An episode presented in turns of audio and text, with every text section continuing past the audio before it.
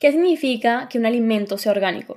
En esencia, se refiere a los cultivos que no usan pesticidas sintéticos. Y en el caso de los animales, significa que son animales a los que no se les da ni antibióticos, ni hormonas de crecimiento, ni alimentos transgénicos. Y que además tienen acceso al aire libre. Si quieren saber más sobre el tema de alimentos orgánicos, quédense a escuchar este episodio porque aquí hablaremos de los pros y los contra de consumir productos orgánicos.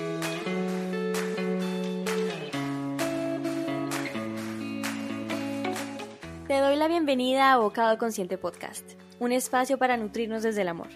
Mi nombre es Natalie Rodríguez, soy health coach y creadora de Bocado Consciente. Y así como tú, yo también estoy buscando mejorar mis hábitos cada día, porque creo que todos deberíamos vivir una vida más plena, saludable y feliz. Por eso, en este programa hablaremos de hábitos, alimentación, espiritualidad, relaciones, vocación, todo aquello que influye en nuestra salud y bienestar. Así que gracias por estar aquí, por tomar la decisión de vivir en bienestar y armonía porque juntos esparciremos esa voz de conciencia en nuestras vidas y en la de los que nos rodean. Comencemos. Y ahora sí, bienvenido, bienvenida a este noveno episodio de Cabo Consciente Podcast. Es un placer tenerlos de nuevo por aquí y que hagan parte de esta gran familia consciente. Como pudieron escuchar en la introducción, hoy vamos a hablar de alimentos orgánicos. Pero antes quiero contarles una historia y es que hubo un tiempo cuando vivía en Bogotá que empecé a hacer mercado orgánico. Pero lo uno salía supremamente costoso y lo otro empezó a ser algo complicado conseguir algunos alimentos en ese mercado orgánico al que yo iba. Entonces lo dejé de lado parcialmente porque llegué a la conclusión de que no necesariamente tenía que conseguir absolutamente todo orgánico y que no debemos llevar todo al extremo. Para algunas personas también es un desafío tener acceso al orgánico por motivos económicos y por disponibilidad de este tipo de productos en donde viven. Entonces, de ahí la importancia de, de tener en cuenta todas estas variables y no llevarlo todo al extremo.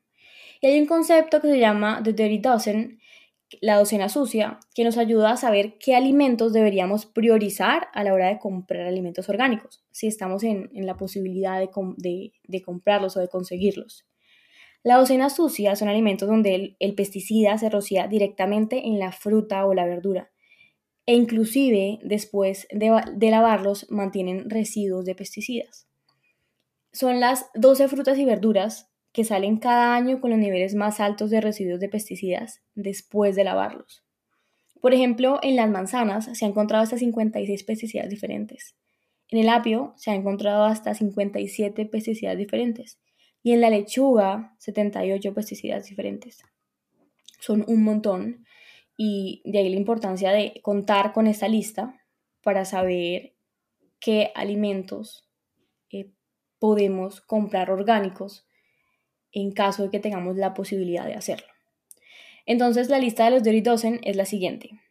Manzanas, apio, pimentones, duraznos, fresas, nectarinas, uvas, espinacas, lechuga, pepinos, arándanos y papas. Y aunque aquí solo se enumeran las frutas y las verduras, también es importante poder obtener alimentos de origen animal, de animales, valga la redundancia, criados adecuadamente.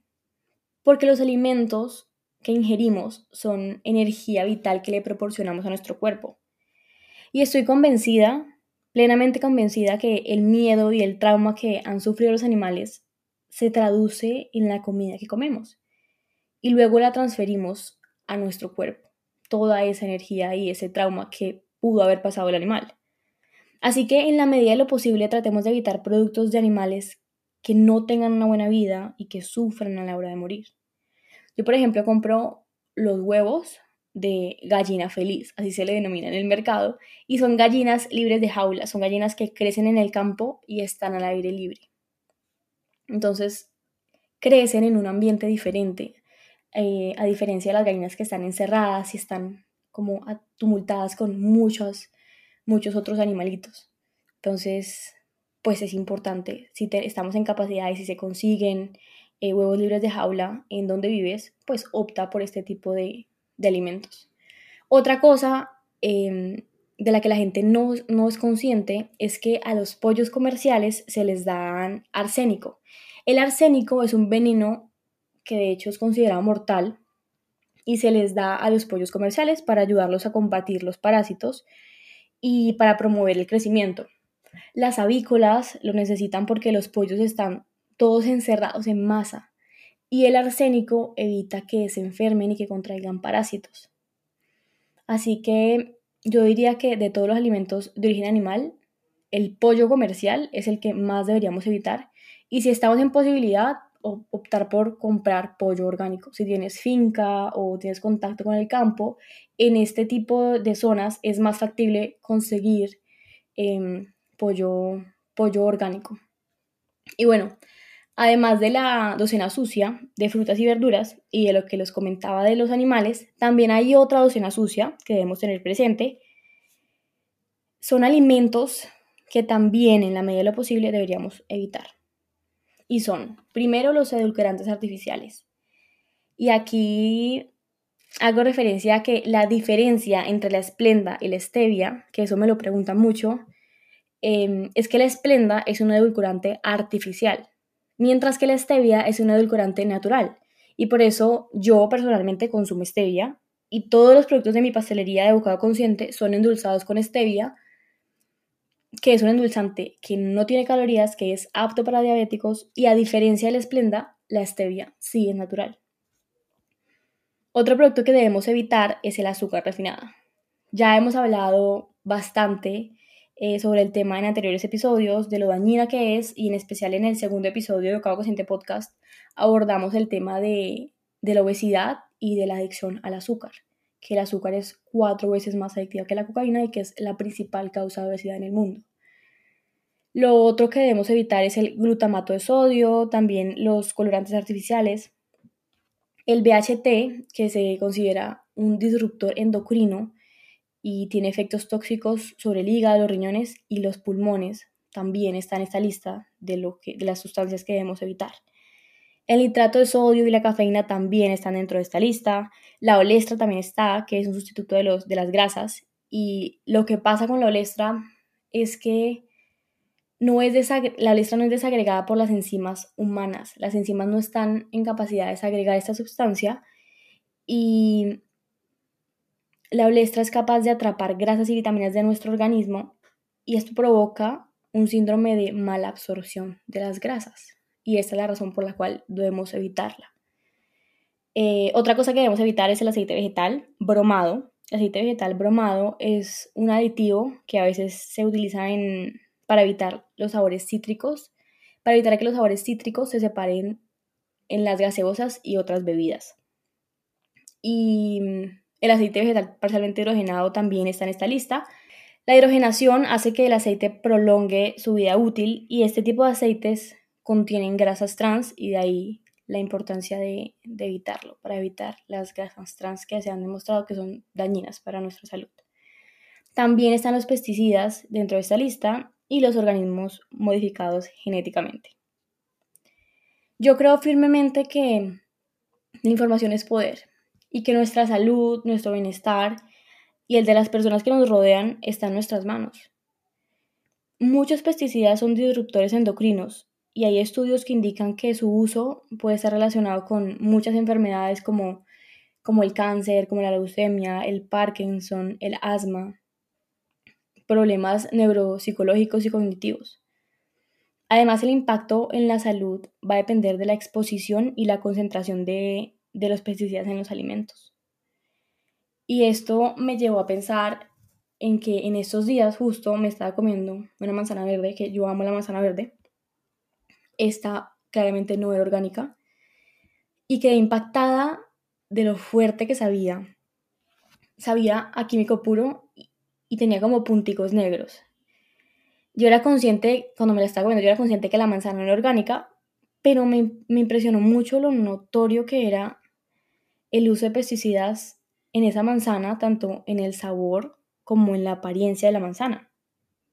Y esto me llevó a pensar de que yo me he comido manzanas que no son orgánicas y no se les siente el sabor. Entonces, así no tengan acceso a manzanas orgánicas donde viven, sí hay agricultores que tienen prácticas responsables a la hora de manejar los cultivos. Y a pesar de que los productos no sean orgánicos, no le echan el químico encima al producto. Y esto hace que sea mucho menos dañino para nuestro consumo y mucho menos notorio cuando, cuando, cuando comemos el producto no se le siente el químico. Y ese es otro factor que, que es súper importante que tengamos en cuenta. Si tenemos la posibilidad, conozcamos a nuestros agricultores, conozcamos sus prácticas eh, en los cultivos, entremos en contacto con las personas que cultivan nuestros alimentos. Yo hace un tiempo empecé a tener con mi papá la rutina de ir a caminar por los, por los alrededores de la finca en los fines de semana. Y conocer los cultivos y, y conocer los campesinos de la región es una experiencia realmente bonita porque te das cuenta todo el amor y toda la dedicación que le ponen a su trabajo y, y ellos no tienen ningún problema en mostrarte sus procesos, todo lo que hacen. Y al final todo ese amor se traduce en energía que le, está, que estamos metiendo a nuestro cuerpo. Entonces yo soy feliz cada que voy y que ellos tienen cosas para vender, pues comprarles y, luego llevarlos para que los preparen. De verdad que se siente un, ambiente eh, diferente. Y de hecho, en una de esas salidas a caminar, conocimos a la señora Luz Marina, que en, alguna, en algún momento la mostré por mi Instagram y mostré el cultivo que tenía. Ella tiene un cultivo de banano y ella se convirtió en una de mis proveedoras para la pastelería. Ella es la que nos vende los bananos. Y de verdad es lindo saber de dónde vienen los alimentos y quién está detrás de eso que le proporcionas a tu cuerpo. Entonces por eso insisto de que si estás en capacidad de conocer los cultivos, de tienes contacto con el campo, no seas ajeno a, esa situación, porque a la final habían, había una frase que decían en, en Panaca, que es un parque de acá de Colombia, que dicen, sin campo no hay ciudad, y es súper cierto. O sea, si no hay campo no nos podemos alimentar. Entonces, muy lindo honrar el trabajo de los campesinos, muy lindo ir a conocer lo que hacen y ellos se sienten honrados de que uno se interese por su trabajo y por lo que ellos hacen. Entonces, si estás en posibilidad, ve a conocer los cultivos, ve a conocer los campesinos de tu región y cómprales a los campesinos de tu región.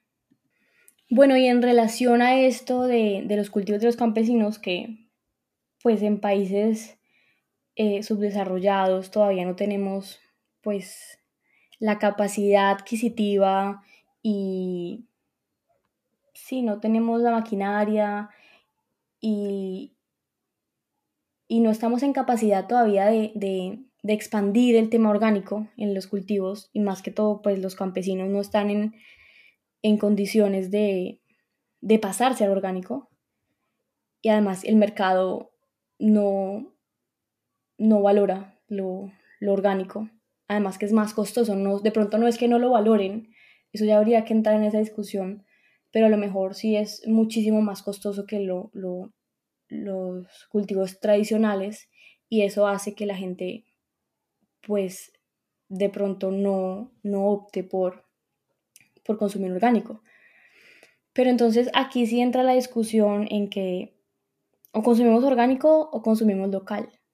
Porque puede que los cultivos de los campesinos no sean orgánicos, pero tienen en cuenta estos otros factores que, de los que les hablé anteriormente. De tener buenas prácticas, de el amor con lo que lo hacen, eh, en fin, muchas variables que pesan a la hora de, elegir un alimento. Y la discusión en torno al orgánico, y era lo que les quería mencionar, era que hay alimentos orgánicos que pueden llegar desde China, desde Brasil o desde cualquier otra parte del mundo.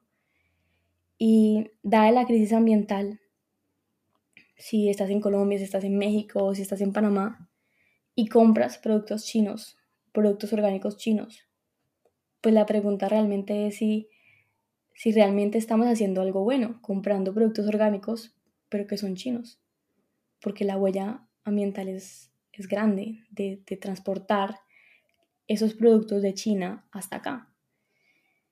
Y de hecho, a raíz de, de, de, esto, unos canadienses desarrollaron la dieta de las 100 millas, que básicamente, básicamente consiste en comprar alimentos en tu área geográfica. Y yo creo que la mayoría de la gente no se da cuenta de qué tan lejos viene su comida y de todo el transporte que involucra em, el hecho de llevar ese alimento hasta donde estás, el, el impacto ambiental que tiene llevar la comida de un lado a otro y además que la comida pierde frescura en ese trayecto.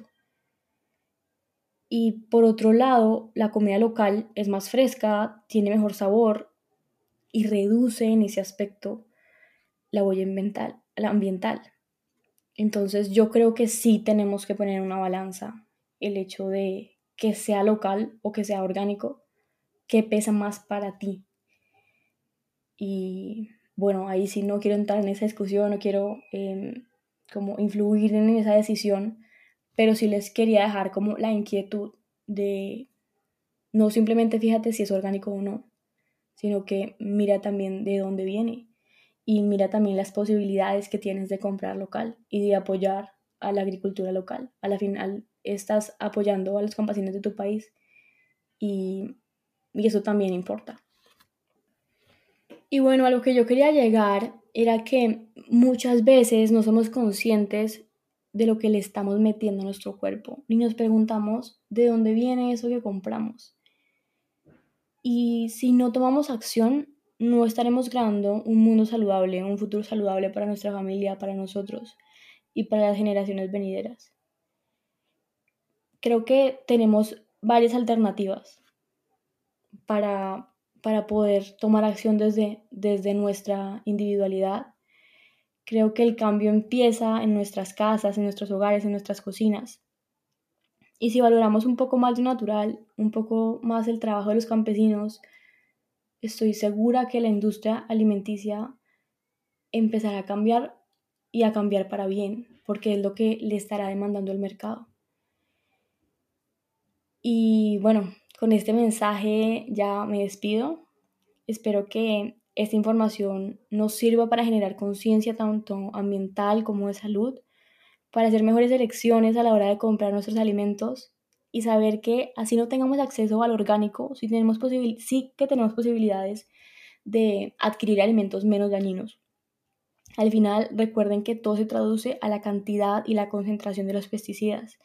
Y sin duda, las buenas prácticas de los, de los cultivos pueden reducir ese impacto nocivo en nuestra salud tengamos en cuenta esa lista que les pasé de la docena sucia, tanto de frutas y verduras como de las otras sustancias, y también las recomendaciones en torno a los productos de origen animal. Les mando un abrazo enorme, que tengan una semana llena de conciencia y amor.